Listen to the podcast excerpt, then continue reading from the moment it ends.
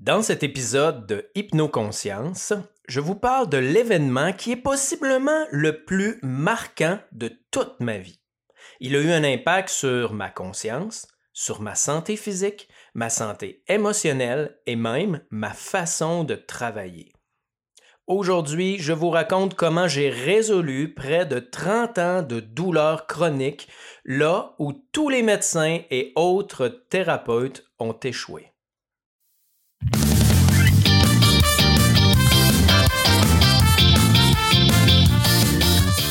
Ici Pascal Brousseau. Merci de te joindre à moi aujourd'hui dans cet épisode de Hypnoconscience, le podcast destiné aux gens qui prennent la responsabilité de leur épanouissement physique, émotionnel et relationnel. Aujourd'hui, je te raconte comment j'ai apaisé le premier 50% de douleurs lombaires L5-S1. Alors, si tu as des douleurs chroniques ou si tu connais quelqu'un qui en a, écoute bien jusqu'à la fin et partage autour de toi parce que moi, j'aurais voulu savoir ce que je sais aujourd'hui il y a 25 ans. Ça aurait littéralement changé ma vie. Imagine, j'ai 4 ans. Je couché dans mon lit, sur le dos, je regarde le plafond, je tiens mes couvertures contre moi et je suis terrorisé. Je ne comprends pas du tout ce qui se passe.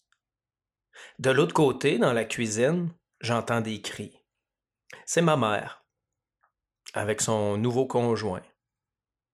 Mais plus que des cris, ça hurle, ça frappe sur la table. Il y a même de la vaisselle qui se brise. Je suis littéralement figé, paniqué, terrorisé. Ben ça, c'est le souvenir qui a émergé de mon inconscient la première fois que j'ai observé ma douleur lombaire en conscience. Mais d'abord, laisse-moi un peu te raconter la chronologie de tous ces événements-là. Début, euh, vers l'âge de 9-10 ans environ, j'ai commencé à avoir des douleurs lombaires, ou du moins à m'en rendre compte.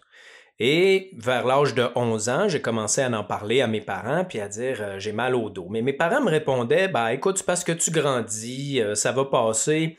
Ils tenaient pas vraiment compte euh, de mes problématiques. Et ça a évolué. Rendu ado, bah, c'est devenu encore plus intense. je me souviens même une journée où j'étais signaleur. Pour ceux qui ne savent pas ce que c'est être signaleur devant un, souffleur ou une souffleuse de la ville, ben on marche devant pour s'assurer qu'il n'y a pas d'obstacle, qu'il n'y a pas de, de, de personnes, etc. On s'assure la sécurité. Ben, vers l'âge de 17-18 ans, j'étais signaleur et je me souviens avoir terminé une soirée en marchant à quatre pattes dans la rue parce que j'étais incapable de me tenir debout.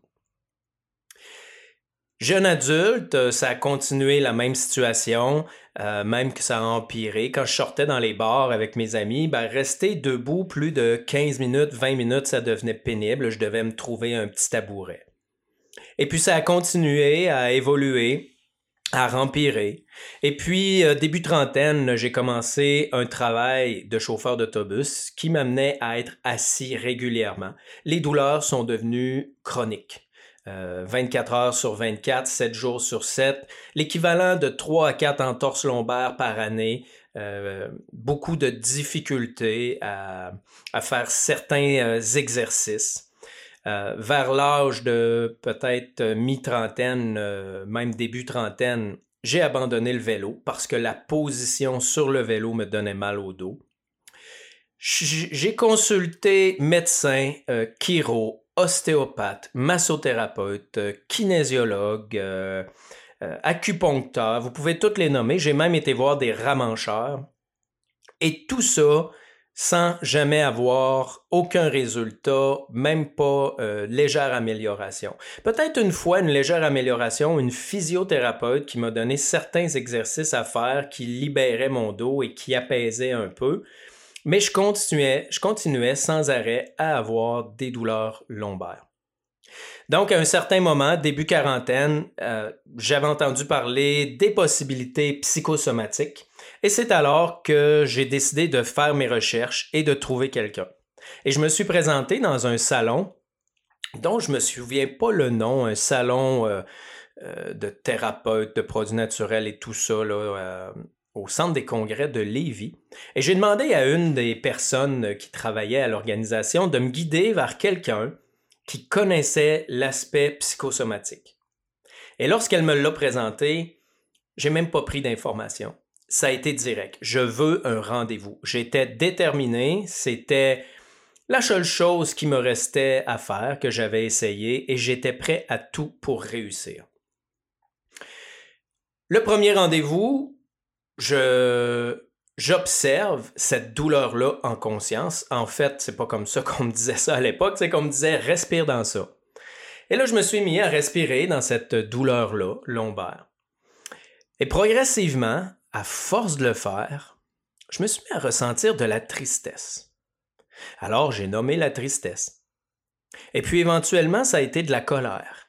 Mais tout ça, c'est pas fait euh, en dedans de minutes, là. Ça s'étirait 15, 20 minutes, une demi-heure. Et j'ai observé cette colère-là en conscience. Et soudainement, il a monté un souvenir. Le souvenir que je vous ai raconté en commençant le podcast. J'ai passé à deux doigts de ne pas le nommer. Parce que dans ma tête, mon mental me disait Mais voyons, c'est quoi ça? Ça n'a pas de rapport. Et pourtant, c'était exactement la chose que j'avais à travailler. Parce que dans ce souvenir-là, il y avait une peur, une terreur, une peur figement.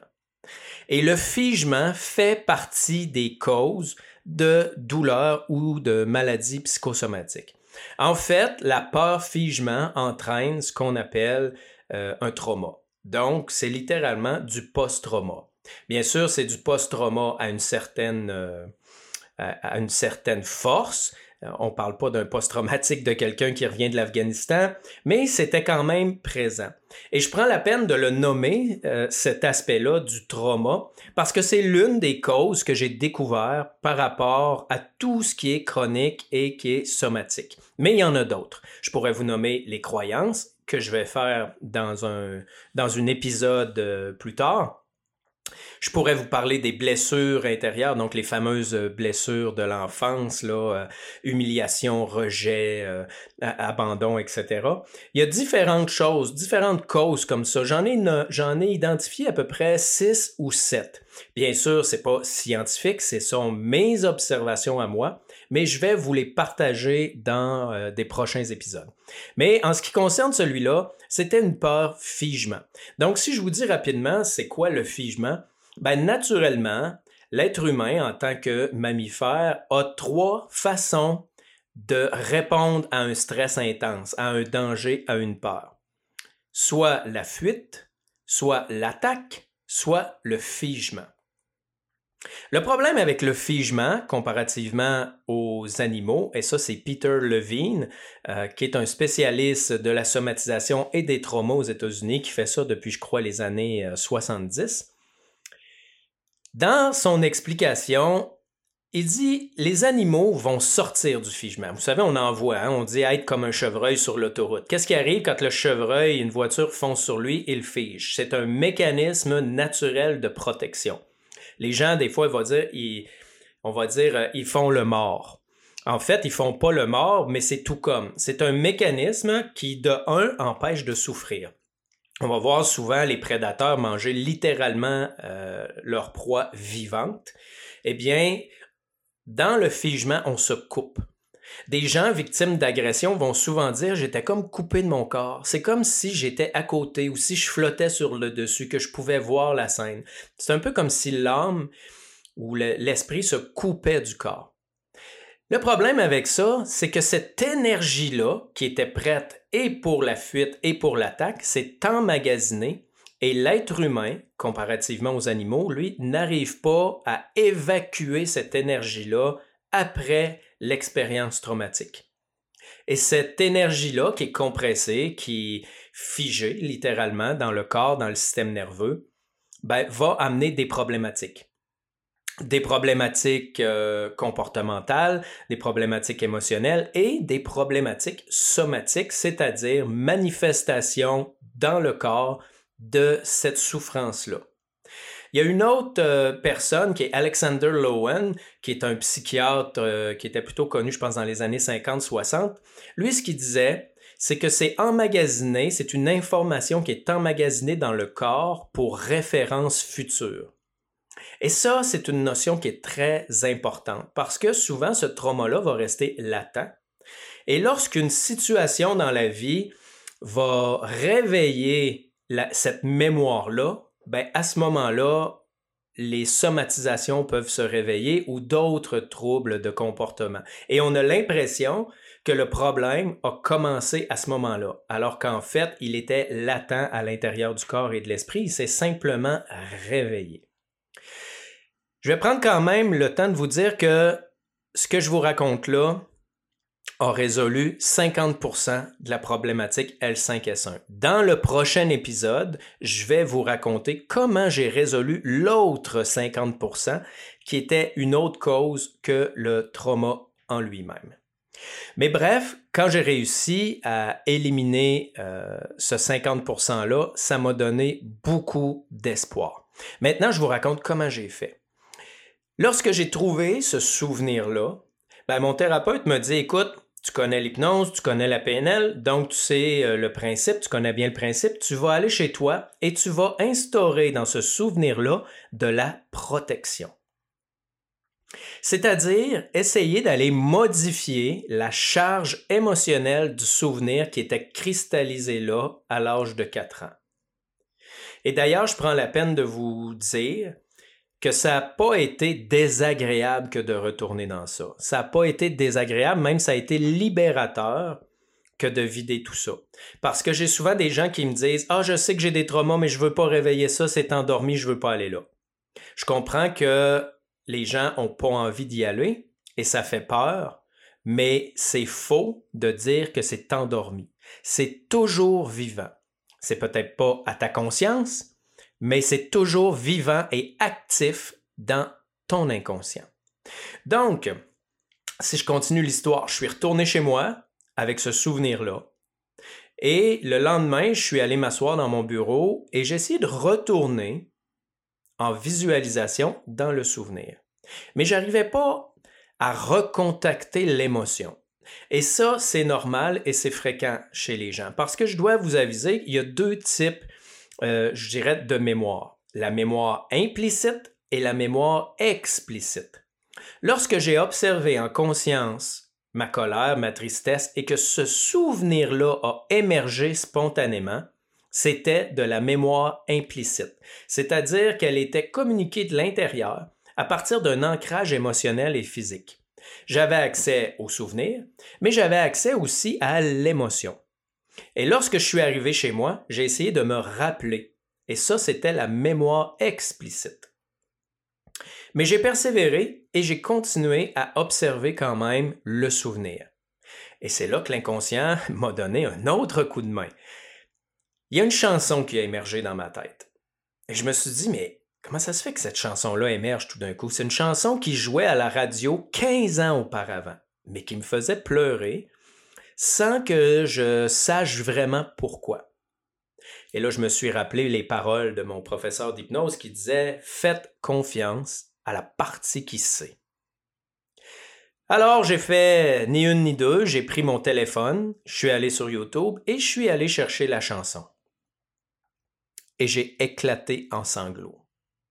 Le simple fait d'entendre le début de la chanson m'a fait pleurer comme un enfant.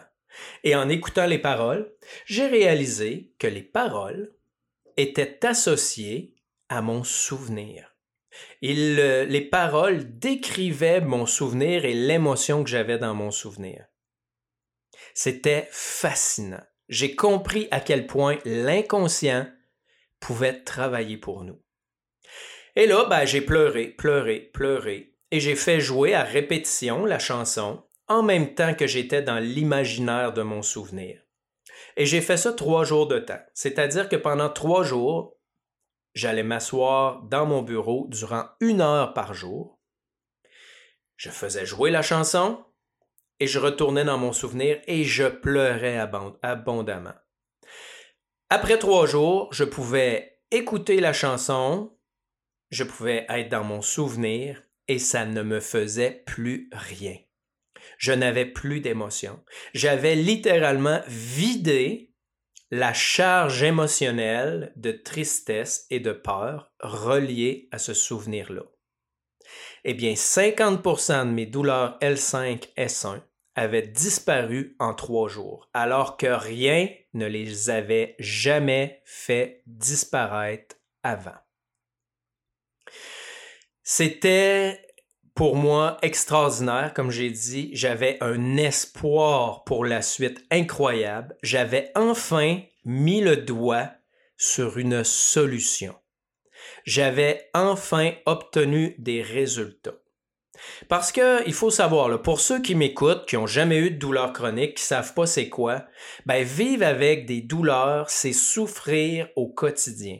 C'est être limité, c'est se sentir différent des autres, c'est se sentir incompris et sans ressources. C'est se demander même ce que nous réserve l'avenir. Je me souviens d'un jour où j'étais euh, assis le matin euh, sur mon lit, je devais avoir 34-34 ans, et je souffrais tellement, et je me disais, mais ça va être quoi à 60 ans? Comment je peux espérer avoir un bel avenir et une belle retraite si à 35 ans, je souffre autant. Je me disais, c'est, ça fait aucun sens. À 60, 65, je vais être en chaise roulante si ça continue. Et comme je vous disais, il y a 20 ans, j'arrivais même plus, ou 15 ans environ, à faire de vélo parce que j'avais trop mal au dos. Et aujourd'hui, je fais du vélo de montagne régulièrement l'été avec les bosses, les jumps et tout, et je n'ai plus aucun problème.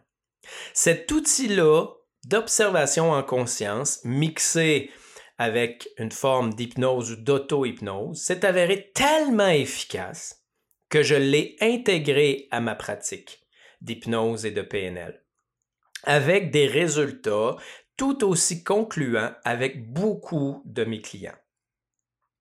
Bien sûr, c'est primordial de consulter d'abord et avant tout un médecin quand on a un problème de santé ou des douleurs. Question de s'assurer qu'il n'y a pas vraiment une problématique physique, qu'il n'y a pas des lésions. Mais ça m'étonnerait que vous communiquiez avec moi avant d'avoir passé chez le médecin. Habituellement, les gens qui viennent me voir, euh, c'est comme le dernier espoir. Là, la dernière chance parce qu'ils ont tout essayé. Chiro, comme moi, physio, ostéo, masso, euh, vous pouvez toutes les nommer, médecine, médicaments, et au bout de la ligne, ils n'arrivent pas à avoir aucun résultat. Les douleurs, c'est pas évident à vivre. Euh, comme je vous disais, on se sent souvent incompris et seul. Et ce que j'ai découvert avec cette technique-là, qui est exceptionnelle, c'est qu'on n'est pas obligé d'être accompagné tout le temps. En fait, mon objectif, c'est de vous rendre autonome. Et ça, c'est super important. Parce que mon coach, je suis allé le voir plusieurs fois. Mais les résultats, je ne les ai pas obtenus chez lui dans son bureau je les ai obtenus quand je le faisais par moi-même. Bien sûr, ça demande un certain temps, un certain apprentissage de la technique, une certaine compréhension de comment ça fonctionne. Mais c'est important de le savoir parce que si ça émerge alors que vous faites quelque chose, quelqu'un vous dit quelque chose, il y a une restimulation et que vous attendez deux semaines avant d'aller voir votre thérapeute, cette situation-là va en quelque sorte être retourné à l'intérieur, être enfoui dans l'inconscient. Et quand vous allez y revenir, ça risque fort d'être la mémoire explicite. C'est important de le saisir exactement quand ça passe pour pouvoir y avoir accès et le transformer. D'ailleurs, je donne régulièrement des devoirs à mes clients. Donc, c'était merveilleux. 50% venait de partir en trois jours et l'autre 50% allait partir dans environ deux semaines. Par contre, alors que je pensais que toute la problématique de mes douleurs lombaires, c'était ça, ben j'ai découvert que non. j'ai découvert que dans mon dos, il y avait plusieurs sources de douleur, plusieurs zones de douleur, et que chacune de ces zones-là avait sa cause propre. Ce qui fait qu'au total tout, même si j'ai réussi à faire disparaître la majorité des douleurs à l'intérieur de quelques mois, la totalité a pris environ deux ans. Mais ça, je vous raconte ça pour la deuxième étape dans le prochain épisode. Mais surtout, oublie pas de t'abonner et de partager si tu penses vraiment que ça peut inspirer des gens. Parce qu'il y a énormément de gens qui souffrent de douleurs chroniques. Selon les statistiques, selon Statistique Canada, c'est près de 34% des gens qui souffrent de douleurs chroniques euh, de faibles à élevé. Donc, c'est certain dans ça qu'il y a des gens qui pourraient tirer vraiment avantage à comprendre comment ça fonctionne et à mieux se connaître. Donc, merci de m'avoir écouté, surtout jusqu'à la fin.